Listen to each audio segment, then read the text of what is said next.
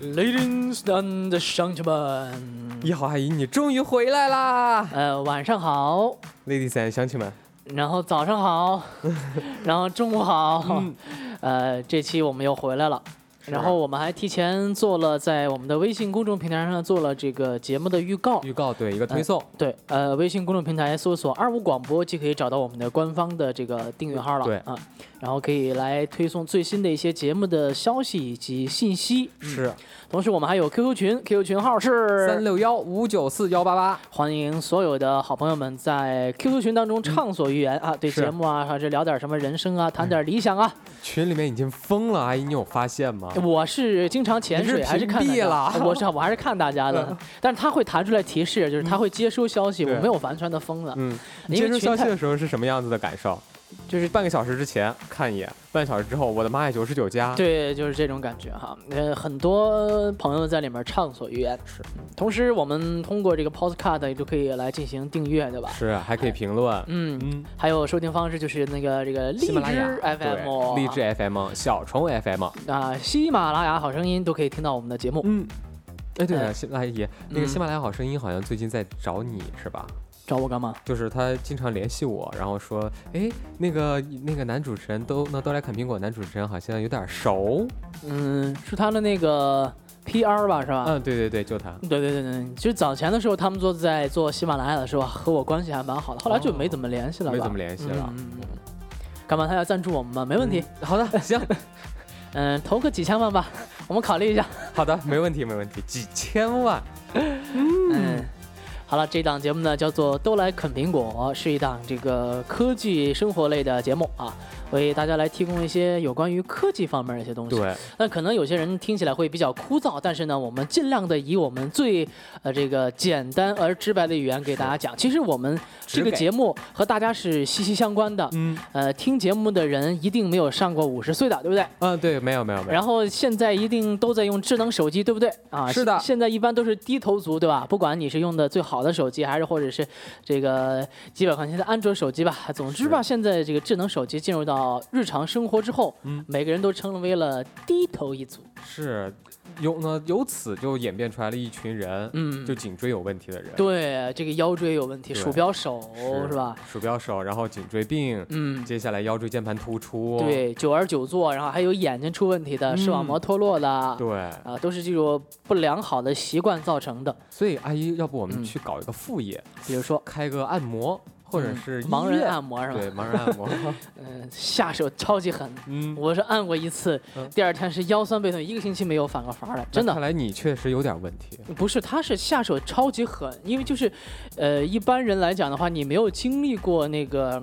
嗯，那种那么大的摧那种残，呃对运动量的时候，他突然猛的一下，就是让你很难受，很难嗯受。他是使劲的揉你那些筋啊什么对之类的，所所以以你你可以把你的筋骨就舒活起来。舒活起来。对但是但是你想，本来筋是这个样子的，它本来是不固定不动，它给你舒活开来之后，它必然它就要拉伸。嗯那你知道，很长久没有运动之后，对猛地一运动，嗯这个全身都会酸疼。哦，所以说，真的是一个星期没有反过反。好嘞，啊，扯得有点远了，嗯但是。我们还是要温馨提示大家，在玩手机的时候一定要注意很多的一些健康对，比如的说你的坐姿啊、对站姿啊，这些嗯都要注意。晚上呢，尤其是不要用太亮的屏幕来直对眼睛。嗯，一方面呢是影响视网膜，对，呃对眼睛造成伤害。另外一方面呢，我看到这个 LED 灯管当在不断的呃给大脑发信号之后呢，会让你失眠，睡不嗯着觉。对对对，精神对，没错。所以说，就是如果你困了的话，你可以做做试验，把这个亮度开到最高，无论是手机或者是平板，嗯你过十分钟之后你就不想睡觉了，是因为实在是太亮了。所以说，还是希望所有的呃这个进入到智能时代之后啊，希望大家在使用智能设备的时候一定要注意它的一些。基本基本的的健康对问题啊，这个是不能忽略的是。那我们这档节目呢，其实就是围绕有关于我们现在的智能手机，呃，一些比较热门的一些科技方面的一些内容而展开的，嗯也是和我们生活息息相关的一些内容。对，嗯所以说各位有什么吐槽的呀，都尽管让暴风雨来得更猛烈一些吧。好嘞，呃，今天呢，其实阿姨带来这个话题，我觉得在推送那推送上面来看，嗯很多人都是是看不懂的，嗯，这个好很像专业了，好像技术性比较强对，那技些术性东西太啊，强了。但是呢，确确实实是我们在日常使用手机过程当中，嗯似乎都被人们所忽略的一个问题，但这个问题又似乎很令人头疼。对，所以说呢，由这个智能手机演变出了很多的行业嘛，比如说嗯，贴膜行业是吧？啊祖传的手艺，对，不给你手机贴上个膜你就难受。然后在这套壳行业嗯，啊，要要给自己的手机配一个手机套子，对吧？呃我要很好有一个看要意思舒的服这个事情和大家分享一下，我的一个呃高中的好朋友嗯买了一台 iPhone 六，嗯，哎呀炫耀呀，各种各样的啊这是吗？买了一台 iPhone 六的 Plus，没有没有没有，他买了一台 iPhone 六，然后呢，他竟然不知道那个小，他是买的银色的那个小的金属圆圈儿嗯是指纹识别，嗯他竟然不知道那个是 Touch ID。嗯，然后他买 iPhone 六六的理由就是，因为 iPhone 的壳子好看。它有壳子吗我该怎么回答他呢？ ？iPhone 六有必要套壳吗？就是他们就是很多女生喜欢在那个自己的 iPhone 上做一些装饰嘛装，饰啊比如，说壳子贴钻呀、嗯就是整个的这种全包，就是那种你看到有那种 iPhone 五啊、五 S 那种四 S，它贴的就是那个，哦，我知道那个两两片膜，对，没错，哦前就是膜后膜弄，个 Hello Kitty 啊，嗯弄个那个蓝胖子啊之类的，对就所以说他的这个理由，我觉得好像有点意思啊。嗯，是是太有意思啊！但是 iPhone 六说嗯实在的，贴膜真的很考手艺，对，好靠手艺，它主要是这个湖边的问题。对扯远了。这个 iPhone 六呢，其因为库实克是 gay，呃，现在我们使用手机其实很头疼的一个问题是在于电池的续航问题对。嗯，怎么说呢？平常我用一部 iPhone，早晨差不多九点多出门，嗯到晚上七八点回家。呃，如果是今天用的不是很多的话，可能不是很频繁，对，差不多能剩下来个百分之三十到四十左右。那还是挺好的。那如果很频繁的话呢，基本上就跳到百分之十以下了，哦，就亮红了，对，就亮红了。嗯，其实期间也就是开开启 WiFi，那有的时候呢，开启 WiFi 你不用，它那个电还是在不断的往下对掉。呃，它因为它后台在接收一些数据嘛，什么是之类的，所以我觉得手机的续航是这几年很多的厂商单独介绍了一块东西，就是比如说我的电池毫安数有多么多么大，嗯，啊，然后呢，可以在软件上来和硬件上相辅相成的进行配合之后，是，呃，可以比原本能够减少多少的功耗。嗯，哎，对总而言之，你会看到，我要节能百分之三十，对那近呃个广告呢？近几年的这个手机的续航，嗯。官方鼓吹的是在不断的提升，比如对说原来是待机这个四十八小时，现在就变成了七十二小时，哦甚至更加的不断的往上升。但是实际的使用效果来说的话，我个人感觉电池好像并没有太多太多的对提升。，当然，因为主要是我不用大屏手机，嗯有什么 Note 四啦、嗯六 Plus 呢，嗯，它的续航的的确确要好很多。但啊是因为它体积大，对所以电池容量就大，，对，所以说就是好像似乎现在解决电池续航的这个问题，就是不断的增加这个电池的毫安数，对或者就是买一个充电宝。对，我罗老师说了，这是一个很土 很土鳖的名字，是吧？嗯，充电宝，我觉得这个东西携带很不方便，但是没办法，因为很厚 嘛。你不可能天天拿个插头，再加一根数据线，对走到哪儿就问，哎，你们这儿那个插座在哪儿？对让，我插一下。嗯，现在还算比较好，就是因为有充电宝，你基本上走到哪儿会问这有 WiFi 吗？。对，啊密码是多少呢？呃，假如说如果没有充电宝的话，可能很多人去抢一个插插座孔，啊对对吧？插座口。有遇到过，我出外地，有的时候去外地的时候，真经常遇到这火车种。站吗？嗯，没有啊，就是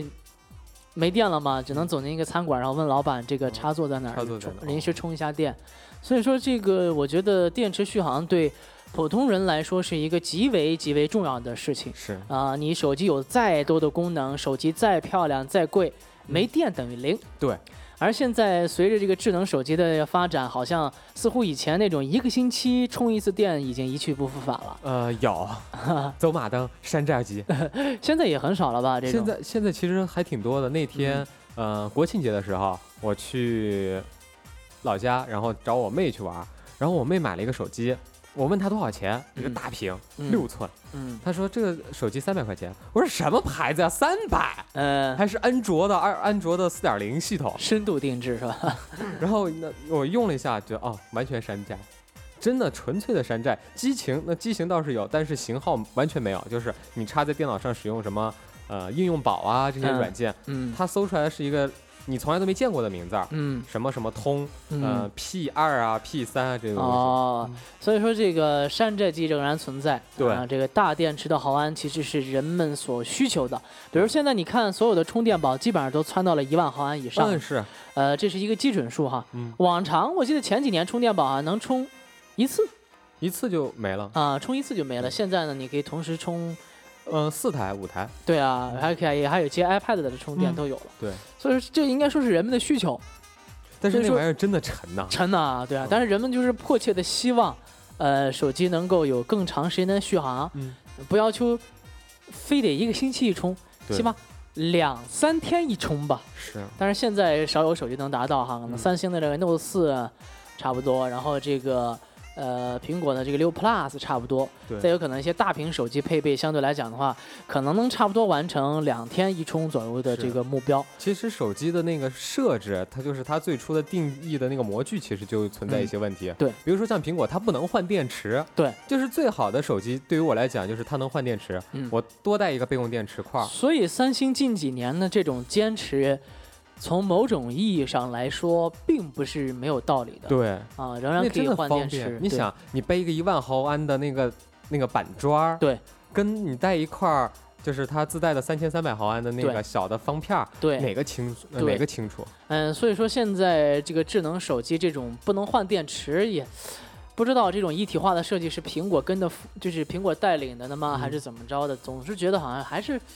呃，带来了一定的方便性，对吧？对但是同时也是有了一定的妥协在里面。对，方便性在于就是嗯当你的苹果跟你的三星摔地上的时候，嗯，苹果只会多一个凹陷，坑，然后三星电池飞出去了离。体了，就分解了。这不知道各位啊，你们在收听节目的时候，看一下自己的手机能使用多长时间是，啊？平均是多少天一充？因为有些人啊，就是一见到这个电没了之后就发慌啊，对，心发慌啊，一降到百分之二十以下或者呢，就单位儿就不断的就一直接在这个电脑上。嗯我还记得很早的时候，还没有智能手机的时候，呃，我们充电那个时候用的是这个镍氢电池，还有镍铬电池。嗯呃，那个时候要求的是前三次要充满百分之不不八十。前三次要哦充满二十四小时吗？还是十二小时是吧？哦，对对，最初是充满二十四小时，充满一天，然后接嗯下来你再使用它，用到完全没有电，嗯，那个是很早以前的了，对当时啊翻盖手机，对对对，没错。对那那个时候还是可以换电池的是，啊、但那个时候呢，你的电池基本上也就是一个星期一充，呃，差不多吧，还，呃，那个时候其实是两天一充，两天一充吗两天一？充我那个手机我记得好像是我最初的时候，可能差不多真的将近一个星期一充呃，吧，哪一年？零几年？零八、年吧。啊，零八年那个时候就已经出了三十天超长待机，是吧长虹， 真的已经出了那种手机了，嗯应该是在九几年，应该是在九九八年、九九年的时候，那还有波导，对，那个还有波嗯手导机中的战斗机。是，呃，当时那个手机就需要你连上那个电源，嗯，呃，电源充二十四小时，然后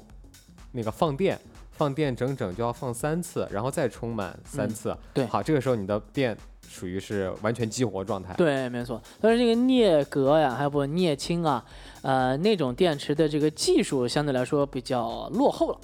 后来我们现在所采用的这个名字呢，叫做这个呃叫什么呢？叫叫叫这个锂电池，对吧？呃，锂锂、呃，锂电池对锂电是是是发音是锂还是锂？锂，我们都说是锂。锂电池啊，现在比如说很常见的应用在了我们的手机之上，所有都对是用的是锂电池嗯，然后我们的笔记本儿上，呃，现在电子产品其实很多用的是这个锂电池了。嗯，锂电池有什么好处呢？呃，其实锂电池的好杀处是人在于于无，形之中。，对，啊第一它没有记忆能力。呃，对，它没记忆能力。而且它的这个电离子可以始终保持在比较高的这个活活泛性状态对，活性，所以它的使用寿命要长很对多，。使用寿命长点儿，但是嗯如果一旦充过头，或者是它的呃安装啊，或者是对它的包装出现一点问题的话，就是爆炸苹。果那种事情，嗯，砰，但是你也不存也有这种情况，就是采用的是山寨手机嘛，对，啊，或者说是非官方原产的电池，会造成这样的一种是现象和情况。所以锂电池、锂电池的这个呃技术嗯其实很成熟，对，很但成是熟不能满足我们日常生活的需求是，啊，好虽然它像。轻，但是它活性出了点问题。对，嗯，所以说它的使用寿命啊，就单次的使用寿命是并不长的。那么我们就会怀疑了，这到底是我们这个技术达不到呢，还是说呢，这个厂商真的就不想升级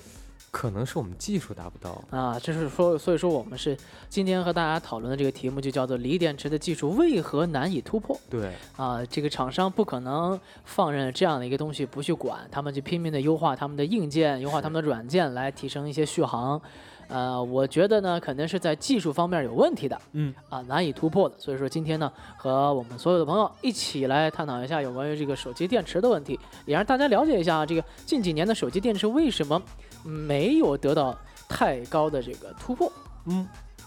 首先，咱们来说说这个电池革命性技术的这个突破到底是出了什么问题哈？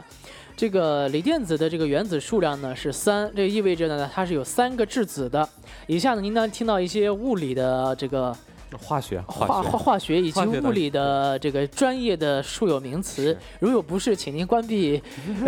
关闭通道，直接把手机扔到外面啊！开启飞行模式，好嘞。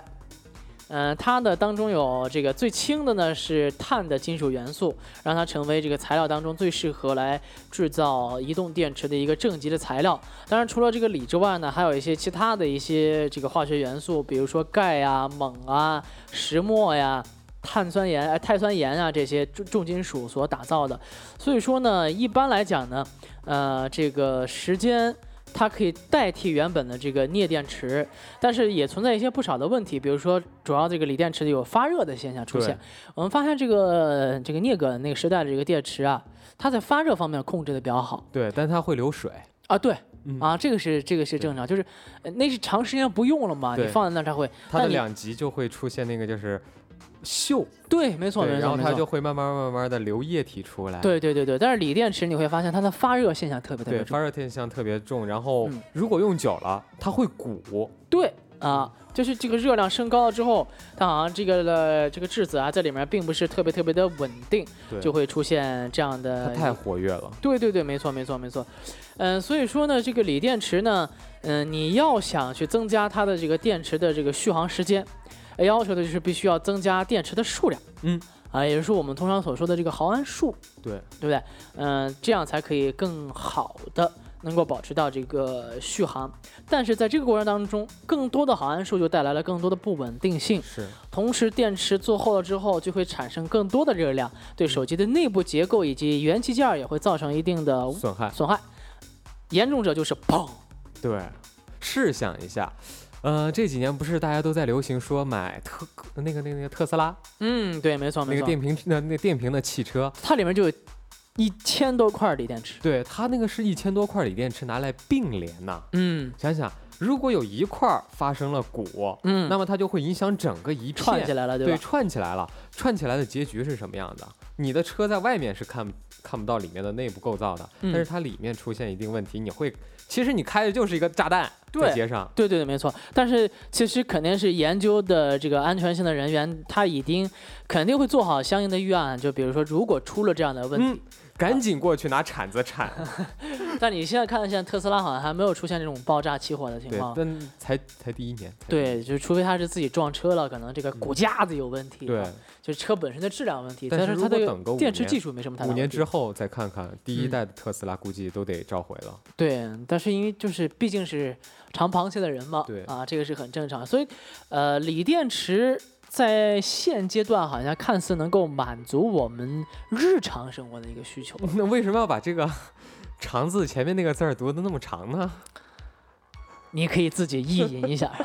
我其实阿姨想跟你说一下，就是关于汽车啊，嗯嗯、除了特斯拉在造那个电瓶的汽车之外，嗯还有一款呃奔驰的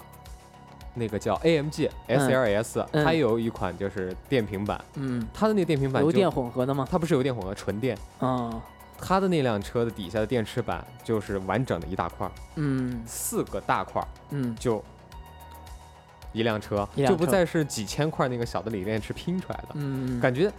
特斯拉在他面前就摆着，就好比是你在那个废废气处理厂里面捡那个捡电的池给你拼出来的。啊。对，但是锂电池现在已经被人们在日常生活当中广泛的应用了，而且尤其是在这个电子科技产品当中，嗯呃，但是因为手机本身的这个屏幕啊，一些元器件儿的发热现象对，啊，包括人们日常生活的一些需求，使得它好像并不能太能满足我们对续航的这个一丝的要求是。那科学家就根据这个想法，按我们如果说顺着这个思路来讲的话，既然这个当时这个、呃这个镍镉这个被我们淘汰了，嗯我们寻找到了更好的锂电更池更。轻的，对，没有记忆性，而且它的这个效能更高，使用时间更加持久。我们可不可以找比这个锂电池更好的能源来进行代替？好像前一段时间我在节目当中说过，呃，其实最近这一，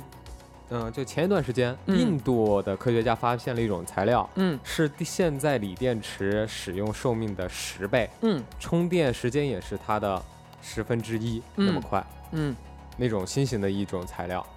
嗯、你可以看到现在手机有那种快充嘛，对吧？对对也已经出现，好然像后哎哪个牌子呢？ OPPO 的嘛。哦，对，OPPO 对。 OPPO，呃，然后另外你会发现，这个现在有说中国研制出那叫什么，呃，氢气电池，对吧？嗯，它的充电速度很快，可能几秒钟可以完成百分之多少的充电。然后其实也有科科学家根据那个空气，嗯，也成为了我们的一个非常好的选择之一。就是以色列的科技科技公司研发出了一种使用这个铝和空气作为电极的一个新型电池。这种电池呢，可以利用空气当中的水分子和铝来产生化学反应来进行嗯放电。呃它整个的过程相对来说。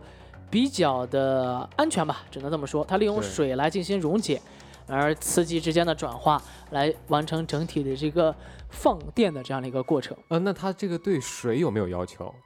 是自来水呢，还是污水呢，还是肯定也对水有还要一定对的水那个纯度有一个一对，个肯要定求是有一定的这个要求的。所以说，其实，在电池行业领域上的突破，嗯科学家们是恒大冰泉，恒德冰泉。灌那把那个恒大冰泉灌进去，嗯然后用一下看看还可以。所以说，就是如果说我们换不掉这个锂电池的话呢，呃，这个我们采取另外的充电方式也好，或者说另外的一些材质也好，都是可以来进行呃实践的。那么其实现在还有一种充电方式叫做无线充电，哦，对对对，无线充电，诺基亚的手机最爱干这事儿。呃然后这个 Moto 三六零的那个手表也采用的是无线充电，这也是近几年比较喜欢的一个技术吧。它这个到底是什怎么充电的方式？啊它里具面体有的就是像一个 NFC 啊，它们里面有两片那种装置。嗯，啊、有拥有装置了之后，自然而然的就会，呃，这个形成两个电极之间的转换来进行充电啊、哦，具体的那个物理的含义、那个技术，我是解释不太清它楚。是一张板子，然后把手机放在板子上。。对，没错，就是没有线嘛，无线的充电嘛。哦，啊、这这种方式其实充电方式也挺好的。嗯，呃，我觉得可能在未来的生活当中也会应用，但是有一个问题是在于，我还要我要出行的时候，我要带着那个板子走，嗯这个板子比那个线和充电器的占的体积要大一些。哦，懂了。所以说，可能在日后的一些这个生活当中，可能无线充电会被广泛的利用，嗯但是怎么能够以更加高效的方式呈现在我们的生活当中，还得看科技公司他们具体怎么发挥对了。，因为首先要有一个便宜的东西，有了便宜呢，才能好放到市场。嗯，对，没错。所以说，这个无线充电是一个，呃，怎么说呢，比较不错的方式。呃，替换掉锂电池，还有包括找一些新型的电池技术方案呢，呃，其实要艰难很多。最有希望的呢是金属空气电池技术，呃，至今呢仍然有很很多的问题需要去解决，比如说呢。我们刚刚提到的这个铝和空气当中发生反应，嗯之后呢，使用过程当中呢，需要定期的往电池里面加水，对，而且呢，它是不可充电的电池，铝板呢是完全氧化反应形成了这个氧化铝之后，就必须来进行更换铝板，啊、有各种各样的一些问题在对考验着我们。因为你想，如果这样子，其实按照他这个想法还是挺好的。比如说你一张铝板儿，一次性能用多久？这个不太清楚了。哦，嗯这个还是要看时间。对，没错没错。所以说还有一现个地在，方要回收它，嗯但是它的能源很好，水。嗯，怎么说呢？其实。电池这个东西，我觉得对环境都会造成一定的破坏。是现在的电池都是说的这个无汞电池嘛，嗯，对，污垢。在这儿我们也发南了倡孚议，对对，在这儿我们也发出个倡议，就是希望大家呢还是使用的是这种充电电池嗯来进行使用啊，五号电池啊什么之类的，就是男士的可能刮胡刀要用啊，对，现在就那种接的充电的，对吧？嗯充电的，然后呃这个遥控器啊什么之类的，尽量的采用是充电电池会比较好一点，嗯用完玩具汽车接在你的遥控 板上，还能用一两年呢，对有个环，节约能源哈，节约能源，真的是这样的啊、嗯这个这期节目其实和大家聊的也就这么细了吧，嗯，也没这有是什电么。池的一个新的发展，对，未这来是一个个新的的发展，所以想问，也想问一下大家，留一个互动话题，就是你觉得在你的需求当中，到底你对手机的待机时间有多长的要求？多长的要求？一。天、两天、三天，还是一个星期？对于阿姨你来讲，你对手机的要求，比如说你的 iPhone，、嗯你最希望它能待机多久？我觉得两天对我来说就可以了。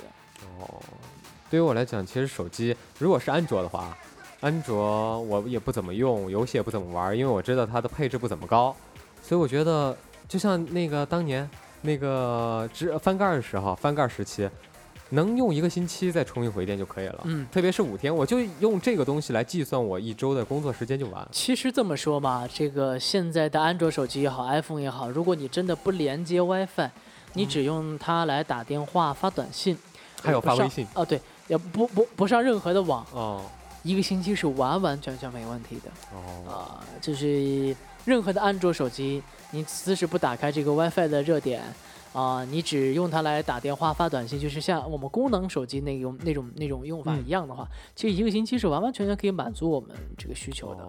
嗯、但是就是因为现在我们连热点需要耗耗对电耗电，啊，然后连这个蜂窝数据流量也是需要耗电，玩游戏需要耗电，嗯哎，各种各样的耗电导致它的这个速度就飞速的哗哗哗往下来。对，还有一点就是，当你使用苹果，特别是苹果，嗯我最有深有体会的就是夏天它最容易发烫，对，哎，这是任何一部手机都会遇到这个问题。然后冬天还不怎么发烫。但是你有发现一个问题？我发现一个问题是在于，呃，手机夏天的耗电速度要比冬天要更快一些。嗯，对对对，因为外界的温度，对，那这个锂电池它里面本身的这个质子在里面做运动的时候也是一样的。那么它在热能的状态之下，它是高速的运转，嗯呃。实际是电池，比如说一发烫，一上了手机，一上了温度，它的耗电速度比平常在常温下耗电速度要快很多很多。对，那么在冬天呢，它就不会存在这样的一个问题了。是，所以你有时候你会看看到说那个 iPad 必须要放到这个被子里面捂两三分钟才可以开机，开对不对机？哦，所以它对就是因为它里面的这个粒子没有运转起来，所以导致它没办法有这个电的供能。原来是这样啊！我嗯当时我还在敲了它两下，为什么不开机？为什么不 开机？呃，所以说冬天的时候啊，呃，可以当暖手宝，嗯，对，啊但是呢，它的耗电我感觉它的这个速度比夏天真的要，呃，怎么说呢，慢了很慢了多。很多。但同时也要提醒大家，在比如说手机发烫的时候，尽量的，比如玩什么大型游戏的时候，像什么《极品飞车》之类的，你就不要玩了。就是对你觉得很烫，你就千万不要玩，因为第它会一，炸，呃，是吧会产生爆炸的危险；第二个呢，就是它会加速粒子的不断的高速运转。那么在这种情况之下呢，耗电肯定要超过平常的一种耗对电的，嗯还，有一点是很有可能就是让你的手机主板某些地方对脱汗。烧坏啊对什么之类的。而且而且那个那个还有另外一个点就是这个，我们在充电的时候不要上网，嗯不要玩游戏，更不要打电话，因为充电本身它就在发热。哦，啊，它电充进去之后，粒子在不断的运动。如果你在在此它的这个运转的基础上再给它加速的话，就会造成更大的一个呃负荷。嗯。那比如说我在用充电宝充电的时候，我嗯看很多人都在打电话。其实那是危险的呀，哦其实那个危险的也发生了很多起这种打打电话爆炸的，哦，这个玩着玩着游戏突然恐之怖间片爆儿炸。生活当中上演了。对，就一个人走在大马路上，你正在那你正在路上，他准备去买菜，你也跟他一条路，看前面那个人打着打，砰，脑袋没 了，脖子上面就开始滋血， 啊，恐怖片但儿是。你会发现有的时候充电它并不是很烫，嗯有的时候充电就会很烫。，对，其实，在夏天还有一种情况是，它为什么会发烫啊？因为夏天日照的时候，太阳离那个对地球，对它那个光，再加上手机，它不是有一个感应对那个对对光没线错吗没？错它会没自错动把光，那把屏幕的亮度对调到最高。对对对，没错。所以说在呃，尤其其实我建议开车的朋友，有的时候喜欢用手机来进行导航。嗯，其实挺好的，但是当遇到阳光非常强烈的时候，一定要随时注意一下你手机的温度 对，啊、因为首先第一，这个阳光明媚之时，你的手机放在这个座位上，哦架在对玻璃上，它的这阳光暴晒之直下射，就已经有了一定的温度提升。同时呢，导航需要连接 3G 的蜂窝数据，这个对需要有一定温度的提升。同时，它还要消耗 GPS 的信号，嗯，这个的耗电量第一，知道为什么大第二家就是热量大。对知道为什么大家要在车上放手机来导航吗？嗯，因 为穷， 谁叫你买个车没有车载的呢？没有，但是其实现在单独买一个外挂导航也就不到三百块钱。对，不到三百，还是五星呢啊？嗯那几个几个点定位？嗯五个点定位，但是我觉得呢，手机的这个导航，比如说，呃，高德啊，什么百度啊，它有一个实时路况给你监控，呃，这个点我感觉要比其他的要好很多，嗯，呃，因为呢，我们可以比如说规避一些拥堵的对，路拥段，堵的路段，获得更快的速度到达目的地的终是点。但是，一般的导航的话，就指着你一条死路了。对，其实这个地方还是要提醒一下各大的那些，就是百度啊、嗯呃高德呀，然后 QQ 的那些地图厂商，其实你们可以把不用去针针对于就是移动客户端，你们可以去针对一下那些车商，跟车商联系一下，比如说我在你的那个 GPS 当中，就是你的车载电脑当中加入我的地图。有现在其实其实有几家，比如说卡罗拉、嗯呃皇冠，就是嗯丰田，丰田都这么干了，嗯，就拿的高德的地图。对，所以说就是、呃大家在使用导航的时候也需要注意啊嗯，啊，电池这块儿就和大家说到这儿了，差不多了。啦。今天和大家就聊了这么些嗯东西，呃然后准，希备下下一次我们改版吧，阿姨。嗯就是我们还是话题讨论，然后接下来我们就开始准备做点儿，比如说软件推荐啊，可以啊然后再以及游戏推荐，嗯，就是一周的时间来定义一下嗯啊、又推软件又推游戏，这几款游戏或者这几款软件都是我们这几天试用过试的，用过的，对对啊，新的，呃，把一些好玩的游戏啊，包括一些软件呢，都能够推荐给大家，对，让大家的这个智能手机能够真正的为我们所用。嗯，好科，技以人为本嘛，对，这手机也得为我们的生活带来更好的质量，是吧，啊才而不是会危险。体现出它的价值来嗯啊。好了，如果你也有什么好的软件，也欢迎向我们来进行推荐啊。嗯好，好了，本期节目就这样，拜拜，拜拜。